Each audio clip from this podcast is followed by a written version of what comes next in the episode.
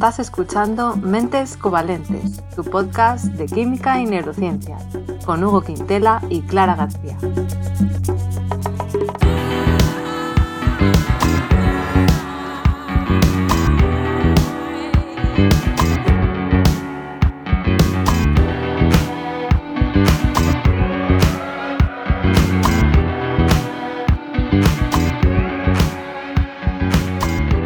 Bienvenidos al episodio 66, en el que vamos a hablar de conservación del patrimonio natural. Hola Hugo, ¿qué tal? Primero te, te, saludo a ti antes al invitado. Bien, como debe ser. Buenos, buenos días a ambos los dos. ¿Cómo estáis? Muy bien. Bueno, hoy tenemos a un invitado muy especial que repite, Enoc Martínez, que es ambientólogo, podcaster compulsivo y director de esta red Podcastidae y además es técnico superior de evaluación de impacto ambiental para el gobierno de Castilla-La Mancha. Hola Enoc, ¿qué tal? Muy buenas, muchas gracias por invitarme de nuevo. Encantadísimo. Sí, bueno, nosotros encantados también de tenerte aquí. Y decía lo de podcaster compulsivo porque me parece que cada día tienes más podcast, ¿no? Tienes uno más reciente. Tengo uno hace poquito con Paula Baldo que se llama RSC, Rescate Sostenible Corporativo, además de los demás que tengo. Que los demás, bueno, ya luego pondremos en las notas. Es que decirlos todos ocuparía aquí un no minuto. Hace falta. Pero bueno, el charco es el que tienes tú solo, el, único que tienes tú individual. El único que tengo yo solo se llama el charco, efectivamente. Está muy chulo que son así episodios cortitos y nos das tu opinión sobre cosas de medio ambiente. Eso es. Y luego hablando de tus colaboraciones más importantes, pues ya es la tercera vez nada menos que vienes a Mentes Covalentes. ¿eh? La tercera ya, ostras. Sí. Ya estuviste, tengo aquí en el episodio 18, que hablamos de medio ambiente y sostenibilidad, que la verdad es que es lo tuyo. Y también el episodio 50, que tuvimos una tertulia con Pablo Rodríguez sobre el cambio climático, que al final era que era un bulo, ¿no? Habíamos quedado, creo. sí. No me suena, pero...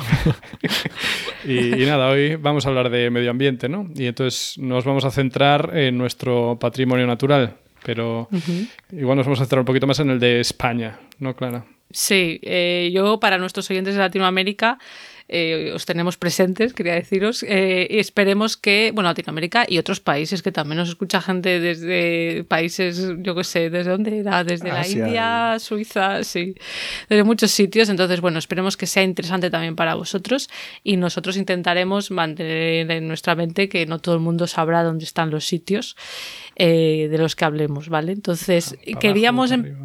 Exacto, para el norte, para el sur. Queríamos empezar a hablar de algo que ha estado bastante en las noticias últimamente, que es sobre Doñana, que a la gente que sea de España pues le sonará, pero a los que no, pues eh, tú corrígeme si me equivoco, eh, ¿no? Pero es un parque nacional, ¿no?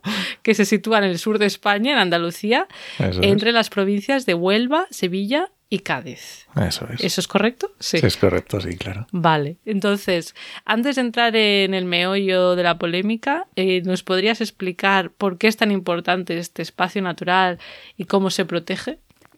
Sí, claro, por supuesto, voy a intentarlo por lo menos. Muy bien.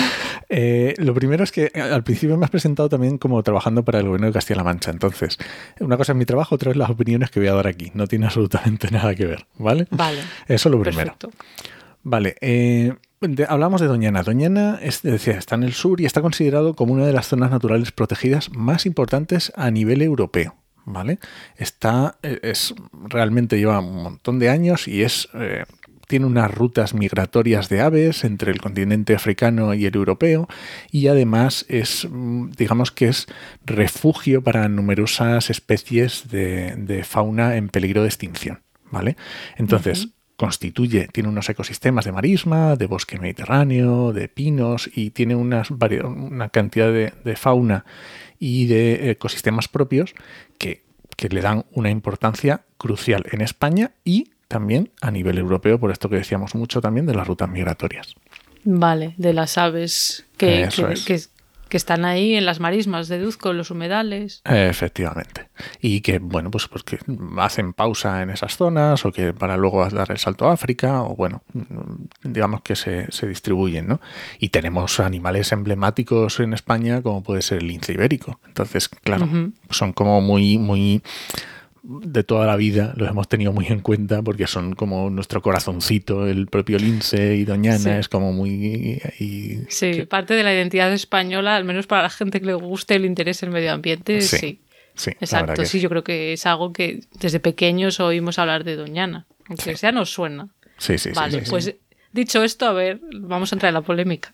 Sí, pues que eso, como estamos viendo, ¿no? Al titulares así de los medios que vemos en las noticias, eh, National Geographic, por ejemplo, la falta de agua ahoga a Doñana, ¿no? Irónicamente. Eh, la Unión Europea califica como violación fragante de la justicia europea el nuevo plan de regadíos de la Junta en Doñana, ¿no? Porque lo que se está haciendo es que se están legalizando muchos pozos que hasta ahora eran ilegales. También otro periódico, una regresión sin precedentes, científicos y ecologistas claman contra la legalización de regadíos en Doñana. Pues eso es lo que acabo de mencionar, porque el gobierno autonómico acaba de legalizar, o bueno, quiere aprobar una ley. Tiene un bueno, lío, creo que sí. ya está aprobada, ¿no? Sí, bueno, Sí. lo que pasa es que no es tan sencillo. Vale. Y eh, entonces, a ver si nos puedes explicar qué es lo que pasa exactamente ahora, ¿no? Con el agua y con los regadíos, eh, para quien no se haya enterado bien, como por ejemplo yo, como puedes ver, que no sé si está aprobado o no. O bueno, o para quien escuche esto en el futuro, eh, que esperemos que Doñana sobreviva en el futuro, pues a ver si nos puedes explicar un poquito cuál es la situación. Vale, esto es un, es un problema, eh, aunque digamos que el problema que tenemos ahora en Doñana, lo que a nosotros nos llega es la parte, digamos, de las afecciones medioambientales que estamos viendo en el espacio natural protegido, ¿vale? Esto, el- el- lo- las noticias que se están dando son más por un, vamos a decir, algo más ligado a la ordenación del territorio, ¿vale? O sea, una cosa es las consecuencias que vamos a ver si tú vas a Doñana y ves que está seco, o que hay unas especies y ahora no las hay, ¿vale? Porque no hay agua o por, las circunstancias que sea, porque se degrada el ecosistema. Y otra cosa es de dónde viene este, eh, este lío que ahora nos estamos encontrando, porque tú estás citando una ley. Entonces esto ya nos está metiendo en temas jurídicos, ¿vale? Entonces, ¿de dónde viene esto? Mira, esto viene de un plan, eh, un plan de ordenación que viene del 2000, del año del 2004 plan de ordenación del territorio de, de, aquella zona de Huelva, ¿vale? Entonces, ¿qué pasó?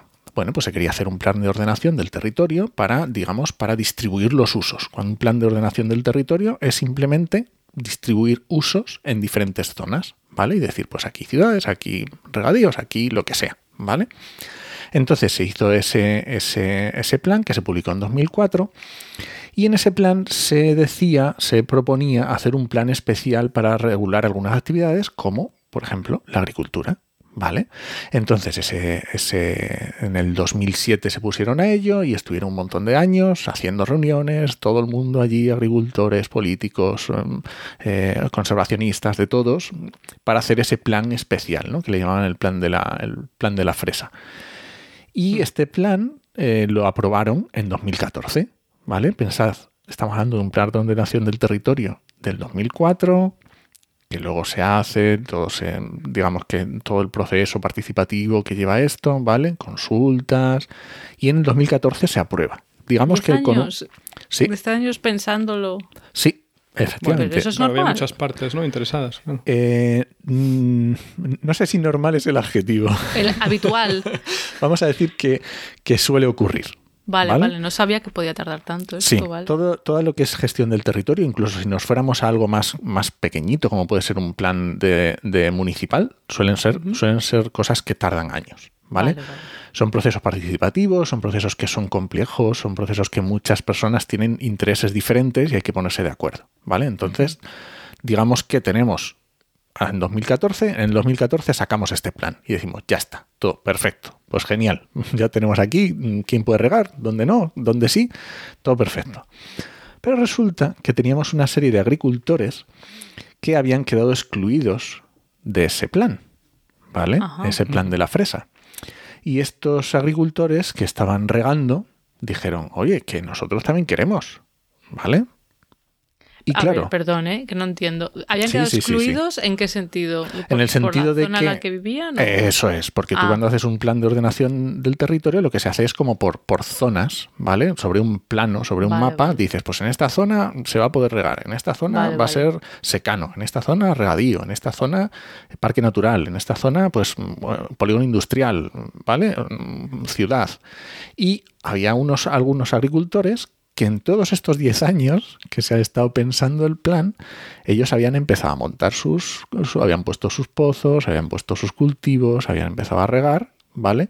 Es que, claro, y también... claro mm. efectivamente, efectivamente. Llega el 2014 y resulta que se aprueba el plan y ellos no están ahí. Y dicen, Eso quiere decir que no podrían que, Usar que su esa suelo, sus, sus parcelas de, de- que estaban utilizando como regadío, no estaban consideradas como regadío. Sí, o sea Vale. que se volvían ilegales. Eh, suelo, digamos, es que son eh, ilegales a lo mejor demasiado, mm, ¿sabes? Lo utilizamos a lo mejor demasiado a la ligera, pero bueno, sí, ilegales, ¿vale? Mm. Entonces ellos querían que sus suelos, sus parcelas, fueran calificados como suelo regable, ¿vale? Que eso les permitiría, bueno, le daría acceso a una serie de circunstancias, ¿vale? Porque esto, ya sabéis, esto es como cuando, seguro que lo habéis escuchado, más sencillo, pongo un ejemplo, un paralelismo.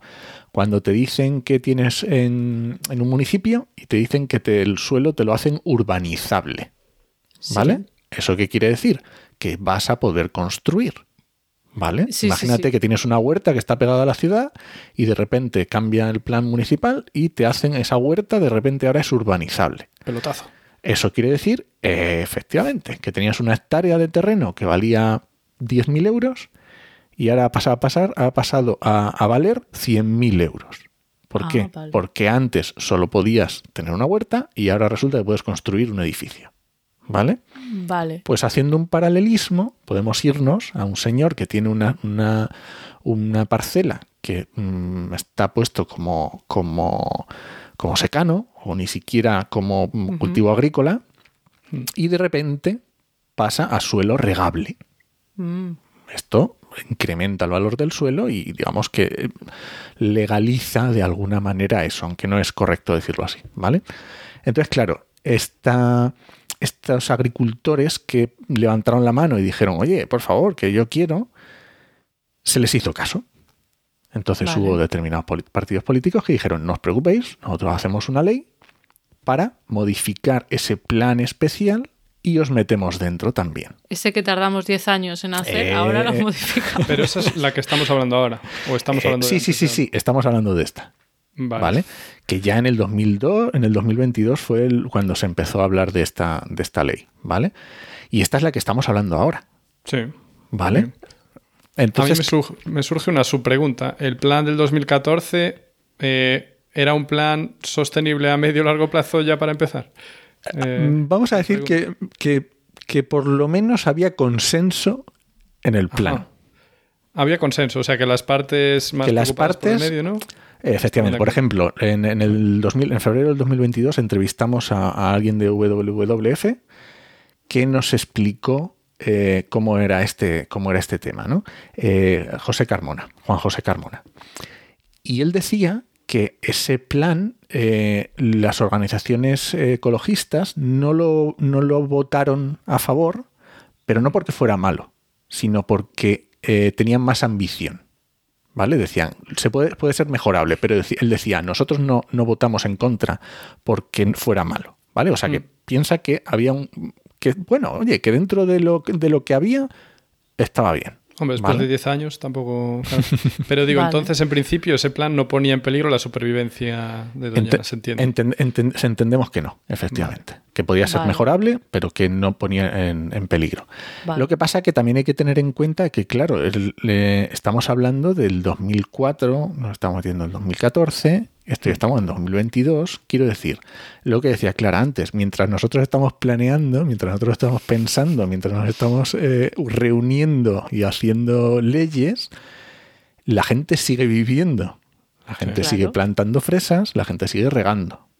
Entonces, claro, Es que, claro, cuando tienes esa inseguridad también, la gente debería ser un poco más cauta, claro. es complicado porque mm, tú piensas que esto empezó en 2004. Que vas a Entonces- estar ahí años sin. Hay años y años y años y años. Entonces, vamos a ver. Tú piensas, vamos a pensar en tres tipos de agricultores.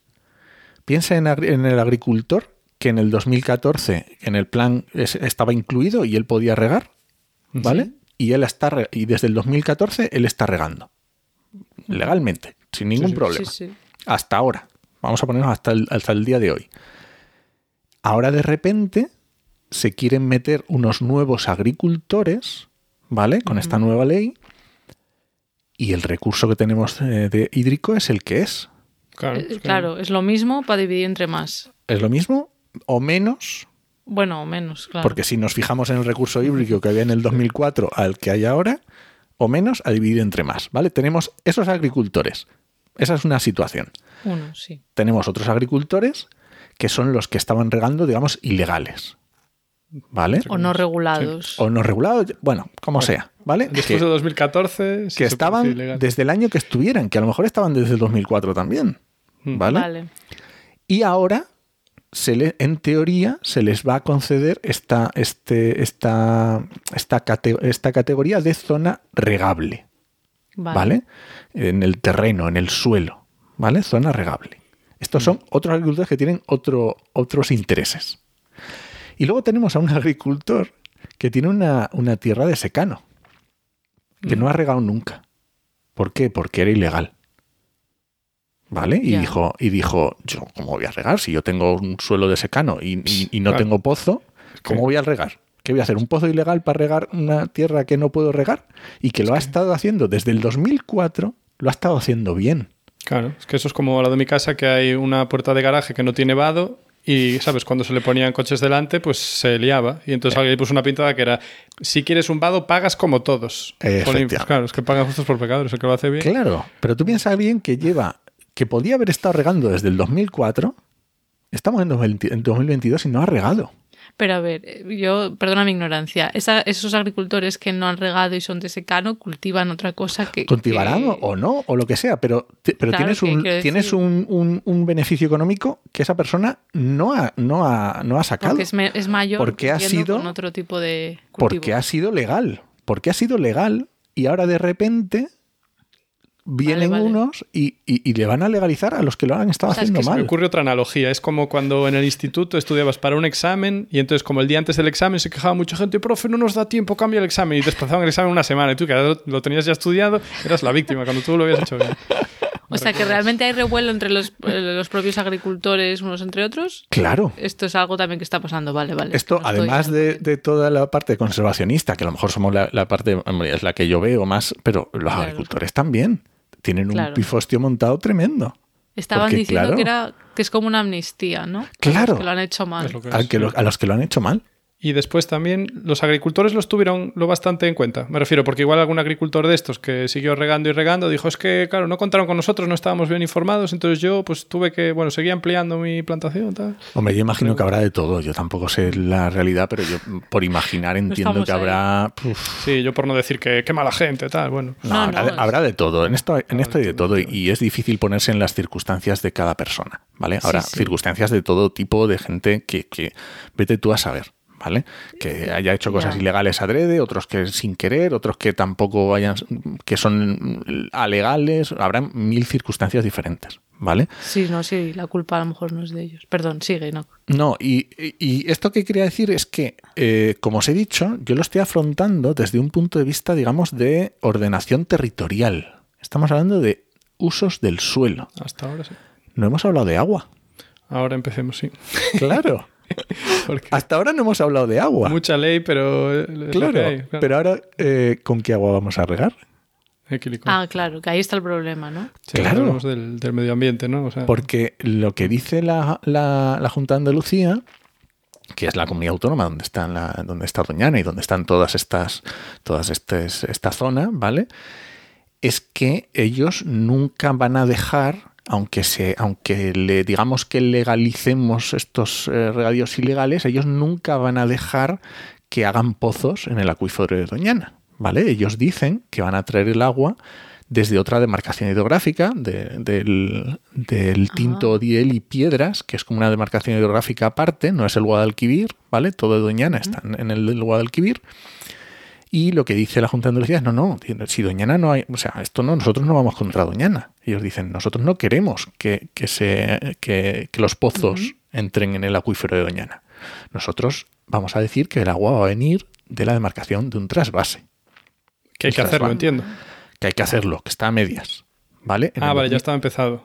En el 2018 se aprobó un trasvase desde esta demarcación hacia, el, hacia, la, hacia la zona, ¿vale? De 20 hectómetros cúbicos más o menos. Vale. Pero claro, ahora aquí tenemos, hay que meter también en este juego a los regantes de la demarcación del Tinto, Odiel y Ah. Piedras. Que ya no les va a llegar Estos tampoco. Porque en el 2018 no había la misma agua que tenemos ahora.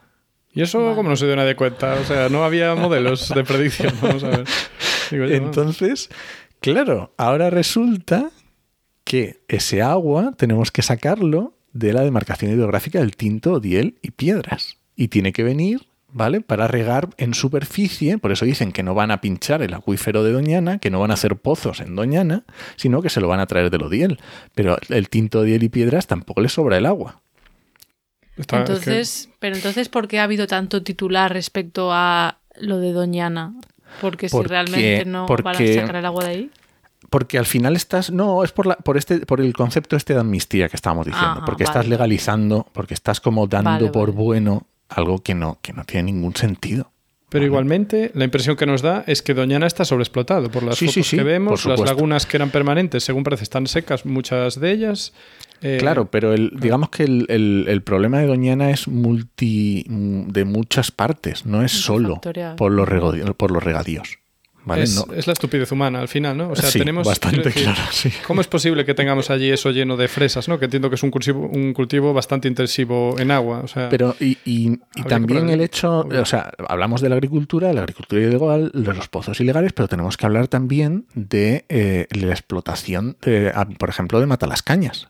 ujú. Matalascañas es una, no sé si llamarlo urbanización, que está pegada a, la- a- a Doñana, en la costa, y es una, urbanización que en invierno pues habrá muy poca gente, pero que luego en verano no sé si llegan a 100.000 personas. Vale. Y, y, Ah, Y, eso y ese agua. ¿de dónde sale? Ese agua sale del acuífero de Doñana. Y pon piscinas, y pon Piscinas. Turismo.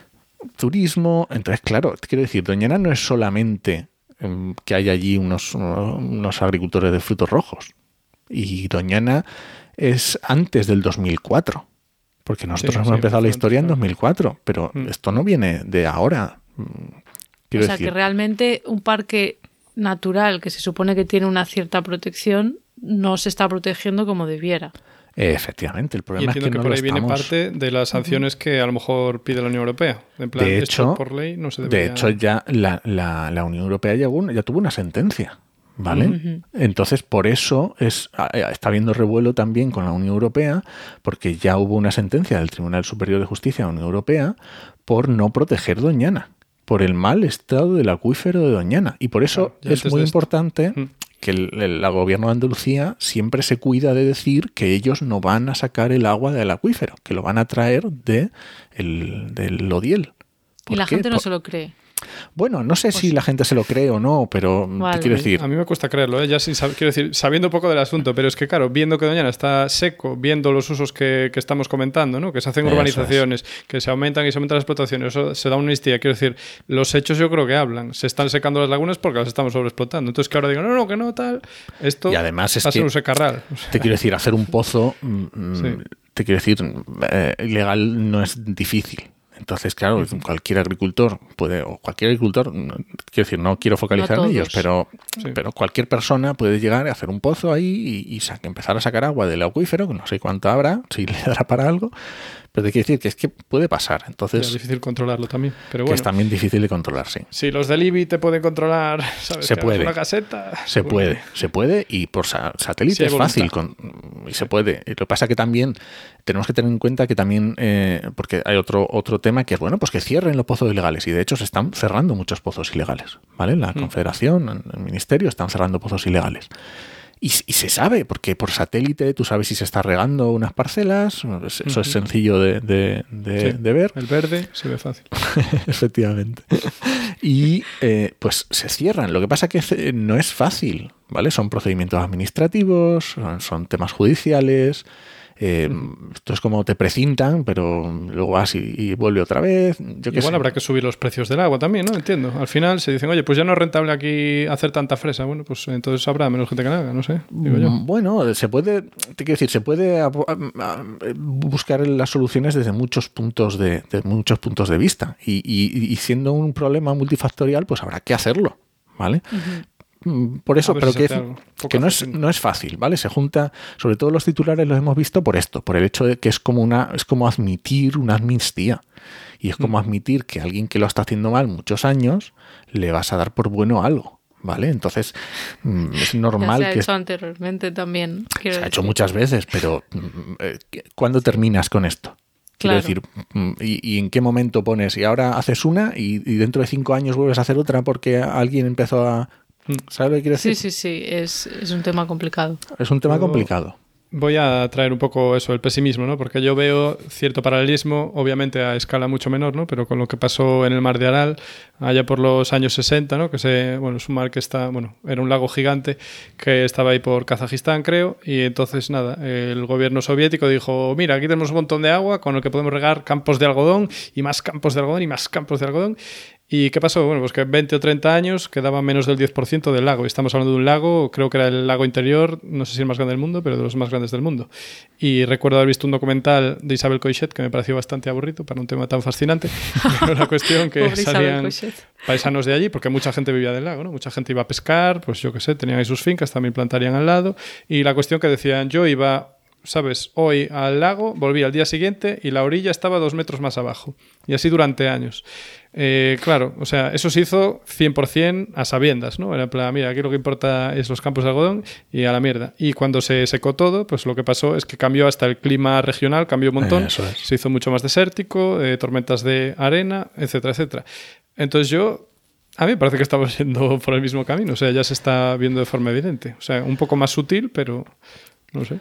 A ver, hay que tener en cuenta que el mar de Aral era una, lo que se llama una laguna endorreica, que no tiene salida al mar. ¿vale? Que quiero decir que, es que es como si tienes un, charco, que si sacas agua no llega de ningún lado, ni, o sea, es como un, lo tienes ahí. En este caso no, porque es un, acuífero que está pegado al, mar, al mar, quiero decir, tiene otras circunstancias. Pero la parte pero salino hace que cuanto más tenga, menos eh, efectivamente. y, y, hay que tener en cuenta, efectivamente, y esto es el, ¿cómo se llama este? la la esta de la rana hervida, ¿sabes? El, la metáfora, de la, metáfora de la rana hervida, ¿no? Que si tú pones una rana en agua hirviendo, eh, no, no aconsejamos a nadie que lo haga, por favor, eh, la rana va a saltar inmediatamente, ¿vale? Pero si tú pones una, una rana en agua tibia y la pones a calentar poco a poco, poco a poco, pues va a llegar un momento en que es posible que la rana se cueza, porque, porque va aumentando poco a poco la temperatura. Y no se da cuenta y, y, no, se da cuenta y, cuando te das cuenta ya has pasado el, ¿cómo se llama? El límite, el threshold y, ya no tienes marcha atrás. El umbral. Supongo que esta metáfora es mentira. O sea, supongo que una rana se daría cuenta. No lo sé, pero... pero sí, la metáfora. No lo sabemos. no lo, comprobaremos. Efectivamente, no lo vamos a comprobar. Pero sí, en, en temas ambientales ocurre mucho esto. ¿Vale? Pues, pues porque vas viendo la degradación y a lo mejor mm, es tan poco a poco que, tú decías, ¿no? Que, el mar estaba dos metros más allá y a lo mejor ahí sí que es mm, clarísimo. Y aquí pues, nos ocurre con el cambio climático. Yo digo, mm, yo siempre explico con el cambio climático que yo hice, cuando estudié la carrera, yo hice mi TFG sobre el cambio climático y hice un tema estadístico de 50 años para ver si existía. Estaba hablando del 2004.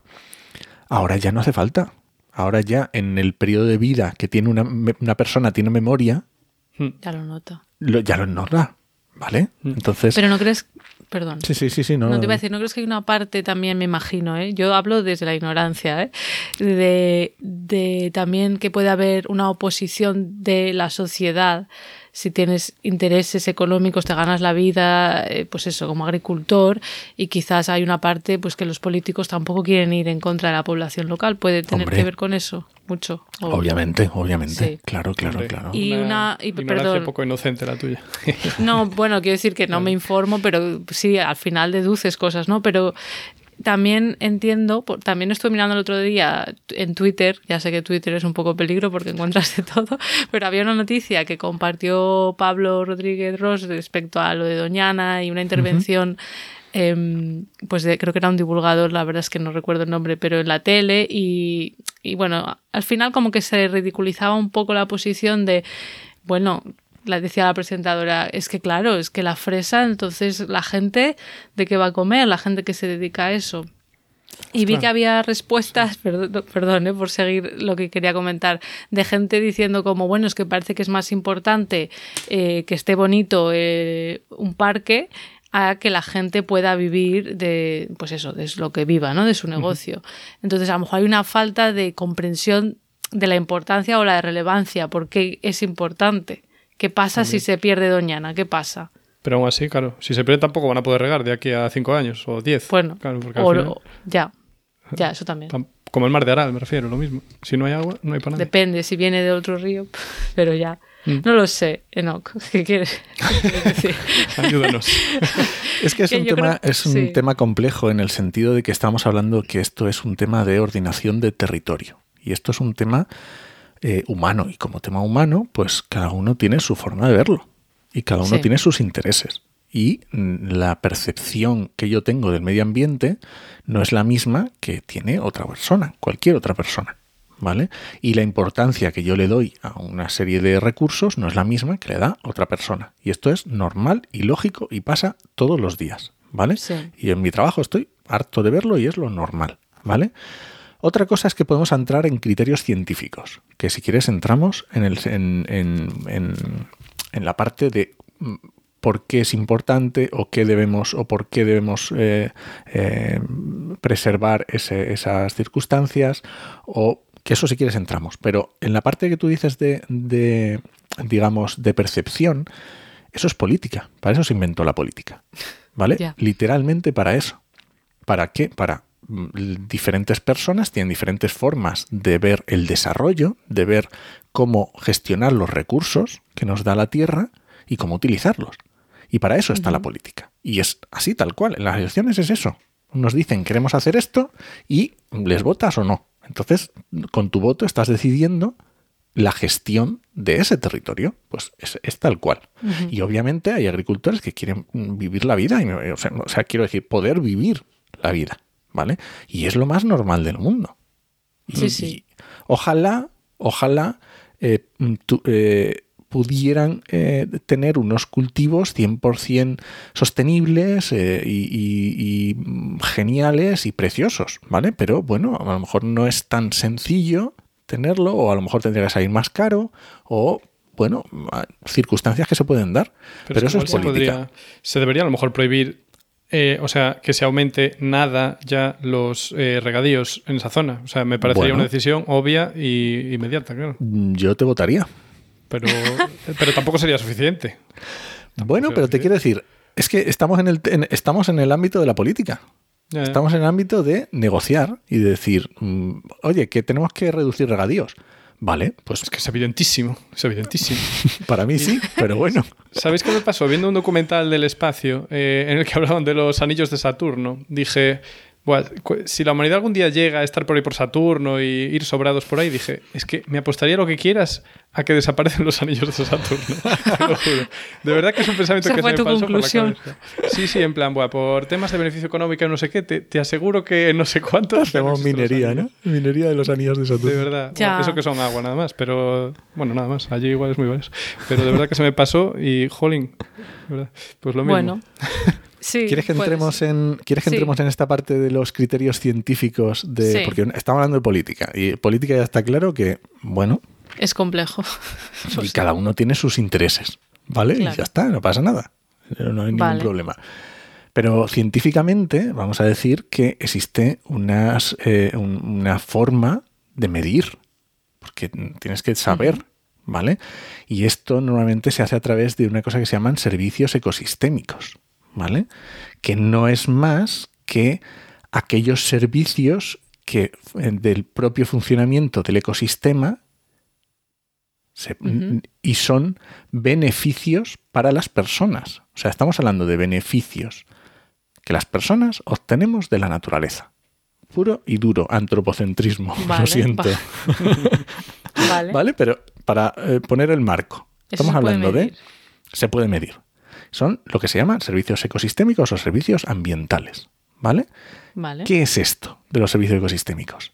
Hay, podemos decir, cuatro tipos de servicios ecosistémicos. ¿Vale? Tenemos servicios ecosistémicos de provisión o de eh, abastecimiento.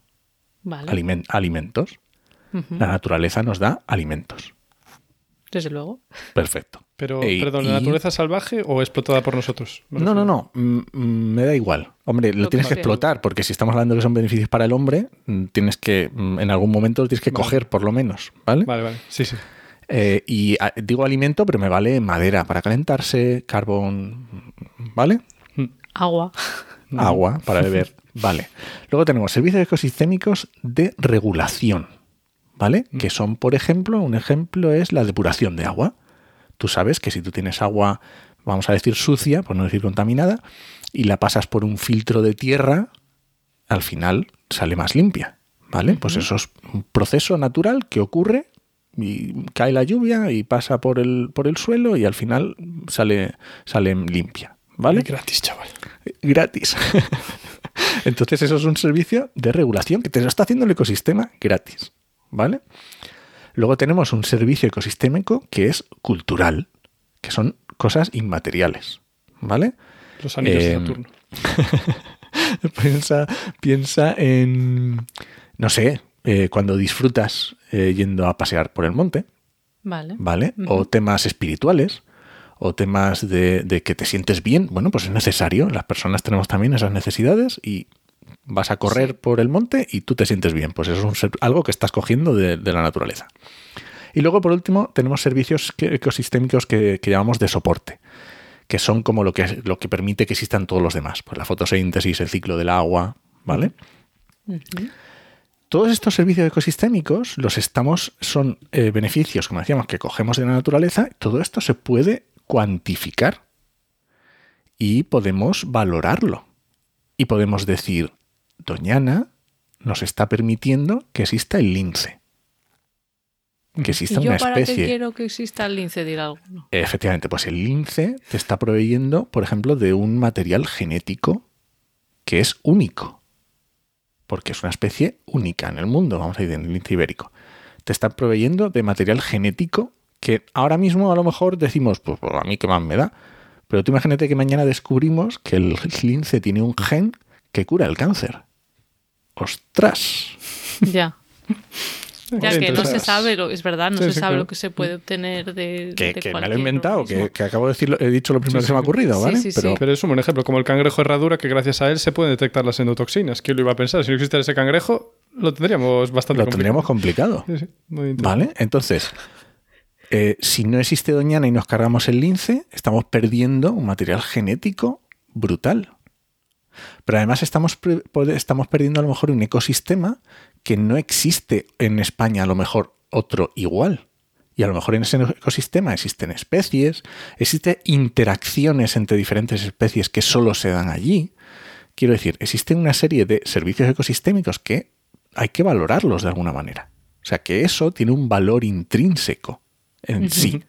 Y por ello se regula y por ello existen leyes y existen, digamos que políticamente todos los ciudadanos hemos llegado al consenso de que es necesario sea que- conservar, conservar estas zonas. Este sitio. Se ha hecho un estudio y se ha valorado que realmente tiene, no sé cómo las llaman. Unos valores, Esto ecosistémico muy. unos valores que son muy altos. Y hemos Vale. todos hemos decidido que vamos a conservarlo. Claro, porque nos que no interesa. Es, no es como cualquier otro sitio sin más y ya está. Eso es, que no, que ya. no digo que no existan otros, otras zonas que estén muy bien, pero bueno, en este caso, en este hemos decidido que este lo vamos a conservar.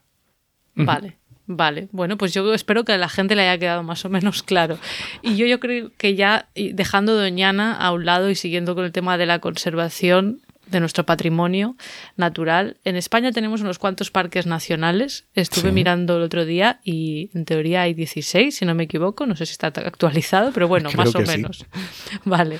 Entonces, a mí nunca me ha quedado claro, ¿no? O sea, sí que, pues a lo mejor picos de Europa, yo que soy, bueno, iba a decir del norte o del centro norte de Castilla y León, no me pillaba lejos, ¿no? Y pues era, ah, sí, picos de Europa, Parque Nacional, pero nunca entendí muy bien qué consiste, qué implica a nivel legal. Supongo que es esa protección, ¿no? Y qué criterios es. también necesitas para que tengas esa etiqueta, que supongo que será una lista muy larga. Sí. En España tenemos eh, ba- bastante legislación, bueno, España y Europa, ¿no? Tenemos bastante le- legislación a través de para proteger estos, es- vamos a decir, espacios, estos espacios naturales, ¿vale? En el resto de países del mundo también cada uno tiene su legislación, ¿vale? Es algo lógico y normal. Y en España además tenemos, eh, ocurre que tenemos legislación europea, legislación nacional, legislación autonómica, incluso legislación eh, pues, por provincia, bueno. Te quiero decir, tenemos muchos niveles de la administración que tienen su propia legislación y en muchos tienen figuras de protección, ¿vale? la, digamos, el- a nivel nacional tenemos los, los parques nacionales, como decías, que tienen su propia legislación, ¿vale? Que fuera de. empezó en. en- bueno, hay varias, varias leyes, ¿vale? Eh, la última es del 2014, la última que se, que se estableció para el tema de los parques nacionales. Y eh, se- esta es una gestión que eh, la llevan las autonomías, ¿vale? Esto al que esté fuera de España a lo mejor le, le suena un poco lejano, pero mm, la gestión está de las autonomías, no, no de los 16, pero de la mayoría, ¿vale? Hmm, Para vale. que un territorio sea considerado un parque nacional, tiene que cumplir efectivamente unos requisitos, ¿vale? Vale. Unos requisitos bastante estrictos, digamos, para que podamos, eh, para que se pueda eh, declarar esta figura de protección, que vamos, eh, que para que nos hagamos una idea, básicamente lo que hace es limitar los usos que el hombre, el ser humano, va a hacer de ese territorio. ¿Vale? Así Vale. a grandes rasgos podemos decir que un parque nacional lo que está haciendo es limitar el uso que de ese territorio se va a hacer. Vale, ¿Vale? que no puedas ponerte a construir Que no puedas ponerte a construir lo que quieras, que no hoteles. Efectivamente, o lo esa- básicamente esa es la idea. Vamos a limitar lo que se puede hacer aquí Vale. para poder conservarlo. ¿Y ¿Vale? ¿Tiene que ser bonito o no hace falta? bueno, es que el concepto bonito es un poco... Bueno, eh, aquí en Reino Unido hay algo que llaman como es, algo como Area of Standing Beauty o Natural Beauty, como de belleza natural. Sí, sí, ta- existe, existe. O sea, que supongo que será un criterio en algún sitio para Sí, algo. eh, sí existen, sí existen Pero ese bueno, tipo de sí, es criterios, muy, sí. es muy ju- subjetivo, sí. Pero sí existen ese tipo, sí, no hay problema.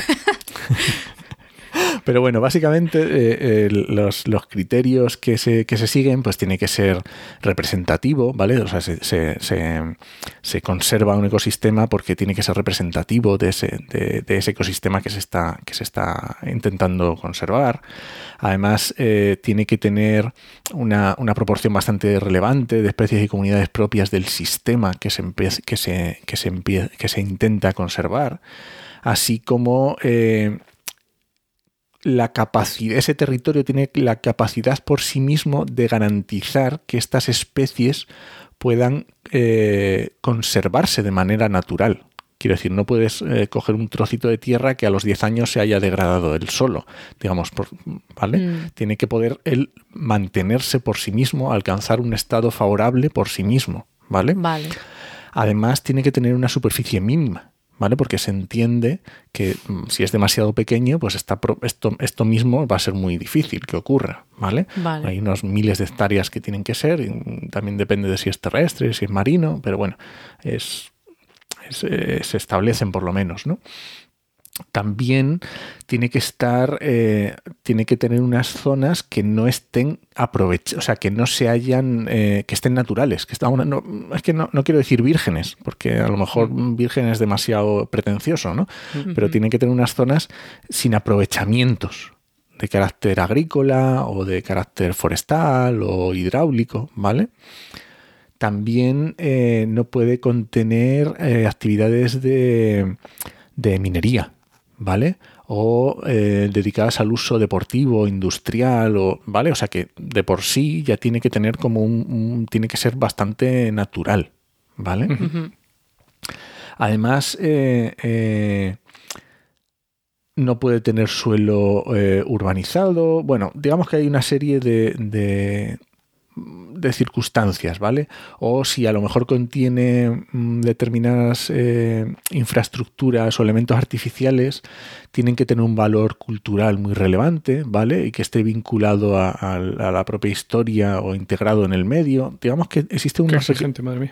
Claro, o sea, existen unos requisitos bastante importantes. También tengamos en cuenta que el primer parque nacional creo que es de 1918 o 1900, no me acuerdo si es el 13 o el Guau, 18. ¿En serio tanto? Sí. Eh, y el último es del 2022. O sea que te quiero decir, Ay, pues Que- ahora tengo curiosidad cuál es el, no lo sabrás, cuál es, no, cuál es el antiguo. el antiguo Picos de Europa, sí. Ah, El primero de ellos fue Picos de Europa, fue creado en 1918. es que es muy Y el último es el de el 2021, no el 2022, fue el Parque Nacional de la Sierra de las Nieves. Ajá. Sierra de las Nieves. Ajá, en Andalucía. Sí, en. Andalucía. Tiene muchos Ah. Andalucía, ¿eh? Nada menos Sí. que tres. Sí. Sí, hay comunidades que no tienen ninguno. Es que estamos aquí viendo el mapita. Eh, a todos los que queráis, pues Yo podéis... lo tengo en la cabeza. vosotros lo Ah, vale. viendo. Ah, yo estoy viendo el mapita. No, Eh, no, no. Buscáis Parques Nacionales España y, y hay un montón de información. Sí, sí, un montón. Y además últimamente se ha trabajado mucho desde la administración en que sea una red, una red de parques, ¿sabes? Como no pensar en parques eh, islas, sino que se tengan interconexión y que no interconexión física, pero sí que exista una red, ¿vale? autopista, ¿no? efectivamente. Que trabajen juntos o colaboren Que trabajen de alguna manera, juntos, vale. que efectivamente sí, que Muy tengan un- una serie ver. de objetivos. Y una cosa, moviéndonos a lo mejor fuera de esto, otro, bueno, otra zona de la que se habló no estos días, pero hace unos meses, ¿no? Duramente fue del Mar Menor, la manga del Mar Menor ahí en Murcia, que es un mar interior muy chulo, separado por una arena, o sea, perdón, por una, una lengua de arena. Una lengua Sí. de arena. Y que claro, quisiéramos saber si cuenta con alguna protección oficial, porque, vamos, por lo que vemos, le, le cayó un montón de aguas residuales, creo que también un montón de fertilizantes, ¿no? De campos de agricultura, y entonces esto llevó a muertes masivas de peces, creo que también muchos episodios de eutrofización, Sí. también hay turismo masivo, todo en la manga, entonces... A mí también me parece otra crónica de una muerte anunciada. Supongo que aún estamos a tiempo, pero bueno, ¿qué nos puedes decir de la protección que tiene? Pues tiene un montón de figuras de protección. Jolín, pues sí que que es, lo peor, que es lo peor, efectivamente. Porque si me dices que es algo que no tiene legalmente no, nada, pero sí, sí. De hecho, creo que en, la primera es del 87. Jesús. Y Pero luego, entonces- además, sí. ¿Qué está pasando? O sea, nos pasamos las leyes, ¿no? Por Mm, Bueno, pues sí, efectivamente. en España. Bueno, Y además, eh. No, solo la laguna, y digamos que y tiene también eh, zonas Red Natura, que es una red a nivel europeo también, que es muy... Esto también, claro, una vez que escalamos a un nivel superior, ¿vale? Cuando hablamos de tratados internacionales o cuando hablamos de temas a nivel europeo, pues también aquí estamos mm, esca- escalando responsabilidades también por encima de- del propio Estado, de- en este caso de España. Y sí, tiene un montón. Tiene áreas de protección y tiene zonas CEPA y, y zonas de especial conservación y, y tiene un montón de figuras de protección. Pero parece papel mojado, ¿qué, qué es lo que se está haciendo mal entonces? Pues parece papel molado, efectivamente. Te doy toda la razón. Y esto ocurre desgraciadamente en muchos espacios, ¿vale? Que eh, nos ponemos trampas al solitario y nos ponemos muchas leyes, pero luego, pues por lo que sea, no las cumplimos.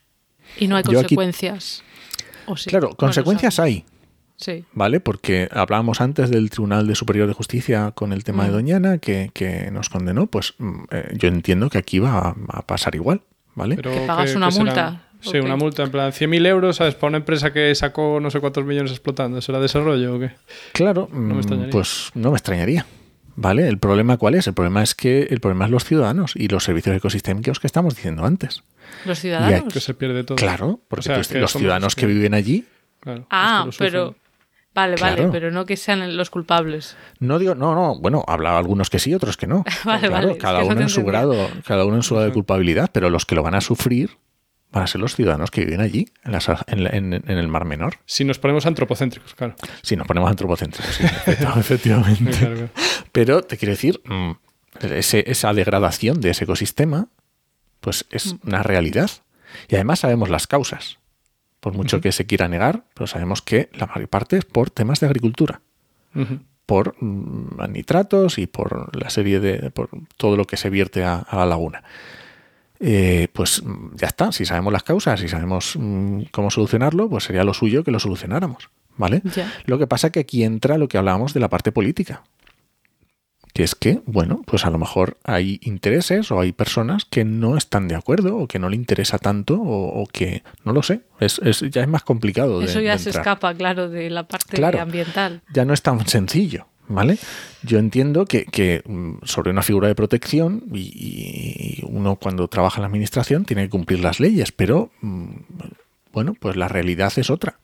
Ya. la No realidad parece que muy nos democrático bueno, no sé si democrático, pero, pero la realidad es que esos espacios se degradan. Y Se hace lo, se hace lo, o sea, se hacen muchas cosas para evitarlo, sí, pero a lo mejor no son todas las que se no es deberían. suficiente. Oh, Sin a lo mejor, porque si no, no estaría hecha polvo, ¿no? O sea, tiene, to- tiene toda la pinta. Claro. Y de cara a cuando se planifica un proyecto nuevo, porque quizás en estos casos no estábamos hablando de proyectos nuevos, sino cosas que ya se vienen haciendo de una manera y hay que cambiarlo, ¿no? En el caso de Doñana o el Mar Menor, pero cuando se planifica algo de cero, ¿cómo se evalúa mm. pues es todos esos factores, ¿no? Digamos, el impacto ambiental, para, pues, para supongo que el ecosistema, la biodiversidad de un sitio, el, impacto social, el económico, cómo se tiene todo eso en cuenta. Pues estoy pensando desde, yo qué sé, desde a lo mejor algo como energía eólica. Yo recuerdo más cuando era más pequeña que había controversias de se van a poner molinos, pero no nos gustan aquí porque quedan feos y hay población local que se opone, o por lo menos antes, energía solar, o luego, pues yo qué sé, otro tipo de, de proyecto. ¿Cómo se evalúa esto? Pues me, gusta que me hagas esta pregunta. ¿Sí? Tienes dos horas de programa. Ah, porque te dedicas a eso, ¿no? Efectivamente. vale, pues a ver, cuéntanos un poco así. lo, voy a resumir mucho. Eso, lo resumo mucho, no hay problema. En, España tenemos un procedimiento, un proceso que se llama evaluación de impacto ambiental. ¿vale? Es un procedimiento administrativo, es una forma de medir estos impactos que tú estabas diciendo. Eh, no es más que eso, procedimiento administrativo en el que se determina que una serie de proyectos que están escritos, quiero decir, no es mm, eh, lo que decías tú, pues una eólica, pues esto lo necesita, pues una granja de cerdos, pero solamente si tiene más de no sé cuántas cabezas. O si tiene menos, no. Quiero decir, es muy claro, porque no es lo mismo que tú quieras poner una piscina en tu casa que construir una urbanización con una piscina olímpica el impacto ambiental no es lo mismo, ¿vale? Entonces tenemos unas leyes que dicen, pues este proyecto por sus circunstancias tiene que someterse a este procedimiento de evaluación de impacto ambiental, ¿vale? Vale. ¿Y qué ocurre? Pues el promotor eh, escribe el proyecto de lo que quiere hacer, lo describe totalmente, ¿vale? Todas las características del proyecto, todos los posibles impactos. Tiene que valorar los posibles impactos que ese mm, proyecto va a causar en el territorio donde los quiere poner tiene que decir, lo quiero poner exactamente aquí, en esta parcela, en este pueblo, en este sitio. ¿Vale?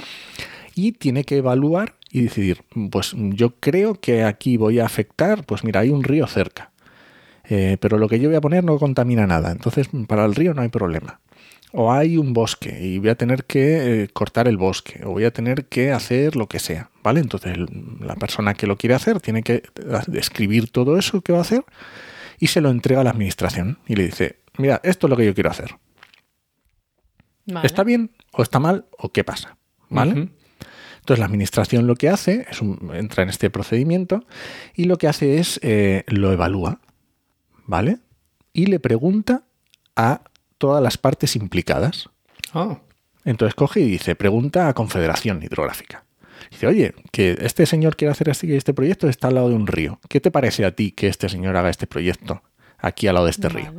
Y Confederación Hidrográfica, Hidrográfica dice, ah, pues sí, este señor tiene razón y no contamina nada, no, por mi parte no hay ningún problema. ¿Vale? Perdón, solo por imaginarlo, ¿eso es una reunión o es un informe que tiene que hacer? Es un informe que se hace, efectivamente, se le envía un, se le envía todo. Además, esto es público, todo esto que estoy diciendo es ¿Ah, público, ¿eh? Sí.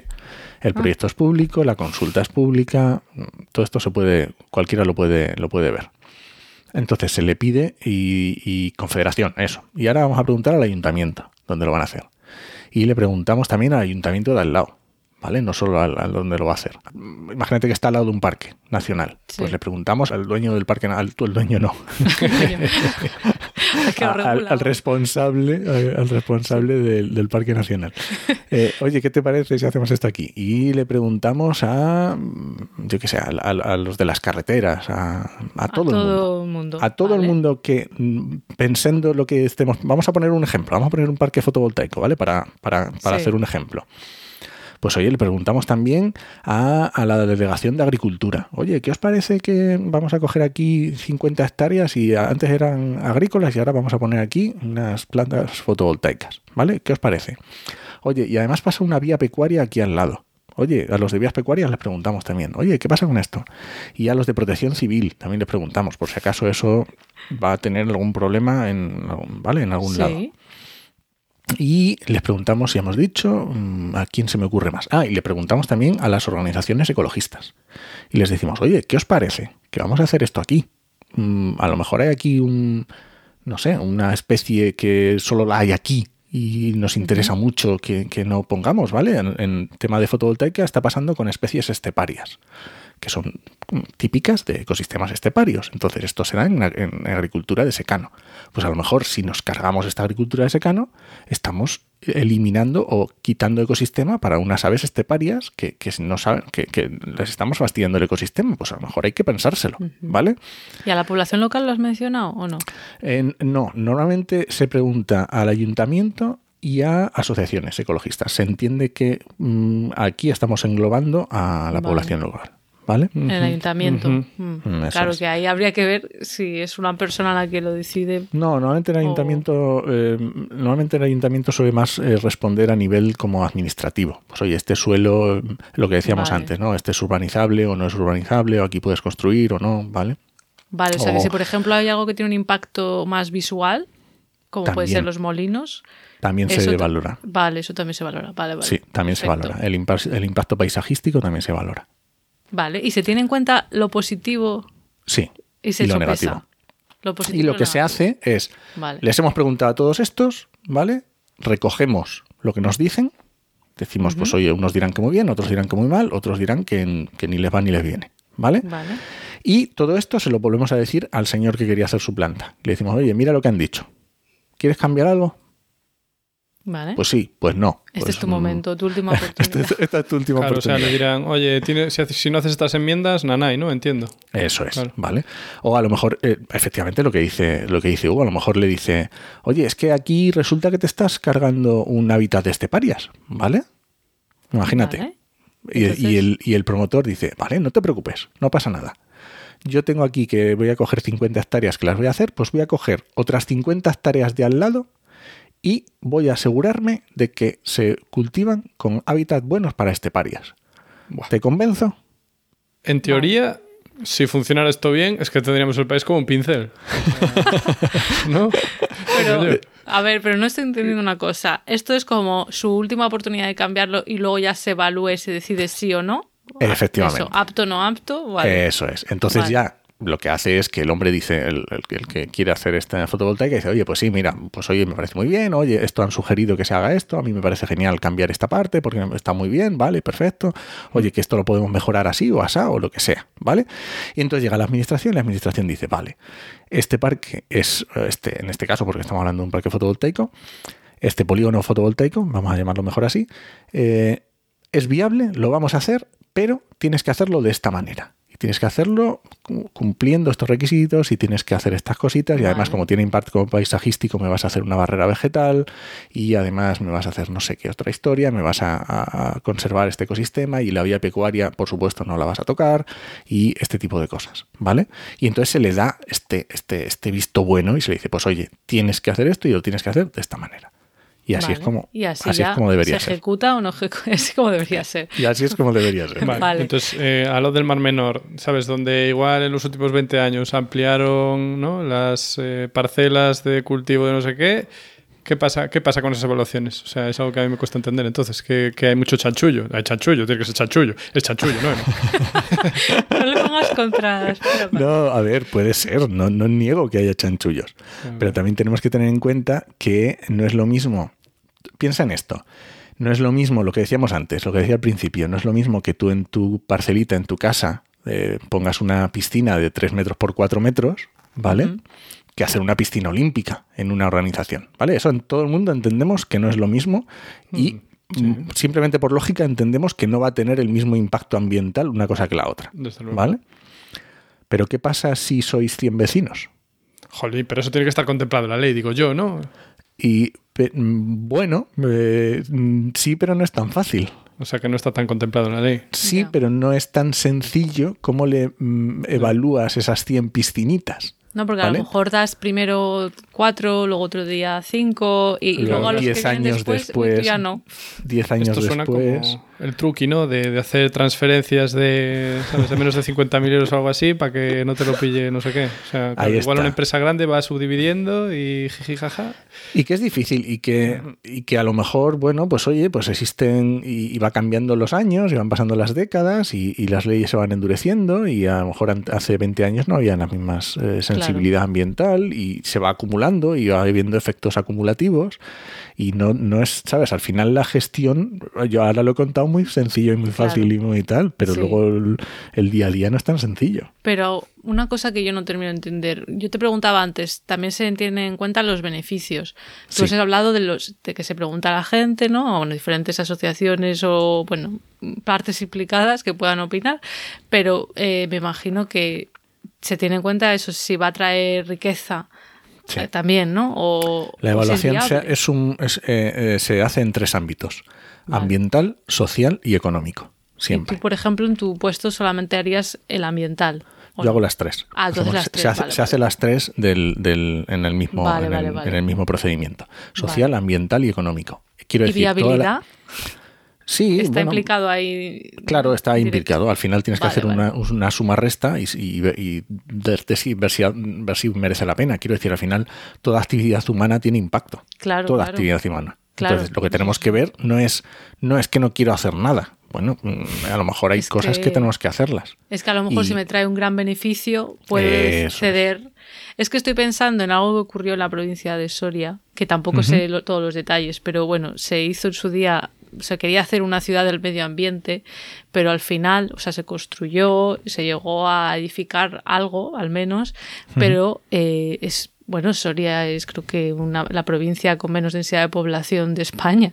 Entonces, toda esa gente que supongo que se planificaba que fuera a habitar esas viven- viviendas y tal, nunca llegaron. Entonces está eso como, como ¿Quién lo hubiera dicho, no?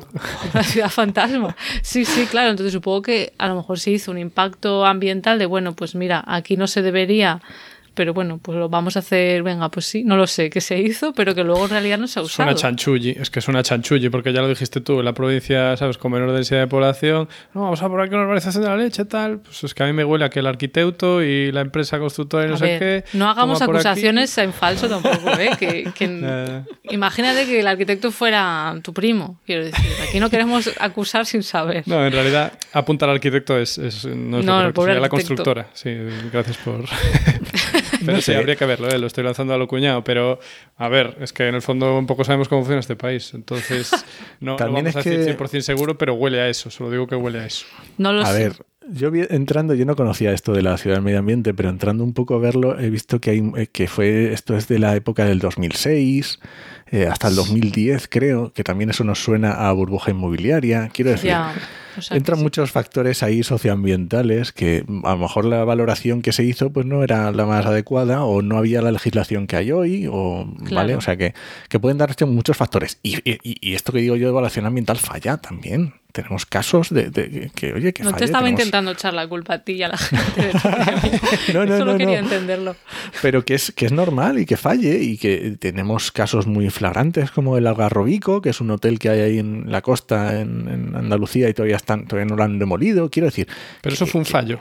También es, claro. Bueno, depende de cómo lo veas. Eh, O sea, insi- de nuevo para el ego, ¿vale? Pero para el ego que a veces está harto de cómo funcionan ciertas cosas. Pero vamos a ver si está a pura línea de playa y se supone que hay una ley de costas que es más clara que el agua y, pff, No y está debería, a tres metros del agua. Es en plan, aquí que... Hay, lo que pasa es que hay cosas que son muy obvias, que yo a lo mejor las veo muy obvias, pero no todo el mundo las ve igual de obvias. Y a lo mejor el impacto que mm, para ti y para mí es muy obvio, pues a lo mejor los eh, beneficios socioeconómicos para ese municipio eran muy superiores al impacto ambiental. No lo sé. Claro. O por lo menos desde el municipio a lo mejor lo entendían así. O desde Soria lo entendían así, que eso iba a tener Ahí, unos ahí no beneficios. sé, desde Soria no lo sé, ¿eh? si hubo, no lo sé. Que yo tampoco. La, la población no sé si estaba muy de acuerdo. No lo sé. Eh, ha pasado mucho tiempo. Que yo creo que esto de los megaproyectos eh, mm, pasa en todos los países. O sea, y nos Sí. ha pasado y lleva pasando verdad, toda la vida. bueno. Bueno, y que pues si vale. luego sale bien, dices, mira, visionarios, eh, han traído riqueza a Soria, eh, Claro. no sé, claro, es al final... Claro, es que miras, mira en proyectos que han traído, no sé, estoy pensando en minería, que es un- una actividad que es muy impactante y que, oye, ha traído riqueza a zonas que estaban deprimidas. Bueno, ¿mereció la Ya. pena? Pues La Es que minería, eso- tema muy interesante, la verdad, porque yo a veces Claro. lo pienso y digo, en plan, bueno, en 100 años, ¿sabes? Aquí en Galicia hicieron aspontes que sacaron el lignito, lignito, Sí. y luego lo- ahora está lleno de agua es precioso. Y digo yo, "Pff, pues aquí parece como si no hubiera pasado nada, qué bien. Claro, otra vez desde la ignorancia, ¿no? Pero, jolín, que a lo mejor incluso a medio plazo, que para el planeta Tierra no es nada, es en plan, aquí no pasa nada, puedes hacer lo que quieras. Bueno, ¿por qué no? Si tú, si ahora mismo en los proyectos de minería todos llevan obligatoriamente un proyecto de restauración. O sea, cuando tú empiezas un proyecto de minería, ya sabes cómo va a terminar ese proyecto. Entonces, bueno, pues oye, pues a lo mejor sí, es lo que decimos, beneficio, mm, ya está, y, valorarlo. En 70 años aquí no va a crecer ni un árbol, pero jolín, dentro de 120 años a lo mejor esto puede volver a ser un mergel. Pero claro, depende de qué minería también, porque las que dejan balsas, ¿no? De óxidos de aluminio y no sé qué, metales pesados, las que utilizan cianuro para sacar oro, pues esas... Ya. a mí me, me está recordando todo lo que estamos hablando un poco, haciendo el paralelismo con cuando se aprueba un medicamento, que cualquier medicamento va a tener efectos secundarios eh, te tienes que asegurar de que ninguno sea, bueno, o que, o que los muy peligrosos sean muy poco frecuentes, ¿no? Pero evalúas eso, coste-beneficio. Si va a salvar muchas vidas, pues, eh, pues a lo mm. mejor sí que hay que aprobarlo, ¿no? Entonces, bueno. Pues ahora que lo dices, a mí eso me recuerda también a cuando pruebas un pesticida, que me parece muchísimo más grave para el planeta Tierra que un medicamento, claro. Porque es en plan, yo tengo mis estudios aquí a tres años, aquí todo bien, boom, lo pones y claro, lo usas 20 años, la gente lo usa en la cantidad que considera y ¿qué tenemos? Pues apocalipsis de bichos, por ejemplo. Efectivamente. Muy complicado todo. Bueno, yo creo que vamos a ir cerrando. No sé si, Enoch, te quedas con ganas de que quede un mensaje claro después de haberte hecho todo este interrogatorio. No, bueno, no sé, yo, mm, yo la verdad que tengo fe en la humanidad. Eso está bien, yo también. Al final vamos mejorando, ¿eh? Más o menos, depende. Tengo esperanza, llámalo como quieras. Bueno, hay pasos atrás también a veces, pero bueno, en general sí que estamos avanzando, está claro. Yo miro para atrás y creo que estamos avanzando. No pero a ver si da tiempo a seguir avanzando, en fin. Eso también es verdad. Hugo poniendo siempre la coletilla ahí pesimista. Sí, sí, sí. Bueno, pero a, mí me gusta pensar que, por lo menos intentamos hacer las cosas bien y que, oye, que no nos salen siempre, pues oye, ¿qué le vamos a hacer? Pero Yo hay veces que cuando nos quejamos de cosas desde España, hay personas de Latinoamérica que me escriben diciendo, pues si vosotros os quejáis, imaginad Imagínate. Depende del país también, ¿no? Pero bueno, pues, pues poco a poco esperamos que vayamos construyendo un mundo mejor y, y bueno, desde luego la conservación del patrimonio yo creo que nos ha quedado claro que es importante más allá de eh, lo estéticamente bello o bonito. Sí, bonito y, también el beneficio para nuestra salud, que al final los humanos nos beneficiamos eh, ya sea económicamente o eh, en cuanto a salud de la naturaleza. ¿no? Mm. Pues ¿Qué salvaréis, perdón, qué salvaréis vosotros? ¿La Catedral de Notre Dame o el Amazonas? Ah, esta fue la pregunta que le hicieron. ¿A quién fue? ¿A un alcalde o a quién era? Sí, alcalde, de Madrid. alcalde de Madrid. sí. Y dijo que la catedral, ¿no? Sí. Y los niños, ¿pero por qué? el Amazonas. Sí, nos quedamos con el Amazonas. Fue muy divertido eso. bueno, pues muchísimas gracias, Enoch. Eh, Nada, gracias a vosotros por invitarme. Qué bien. Cuando quieras, la siguiente temporada te volvemos a invitar. Venga, vale.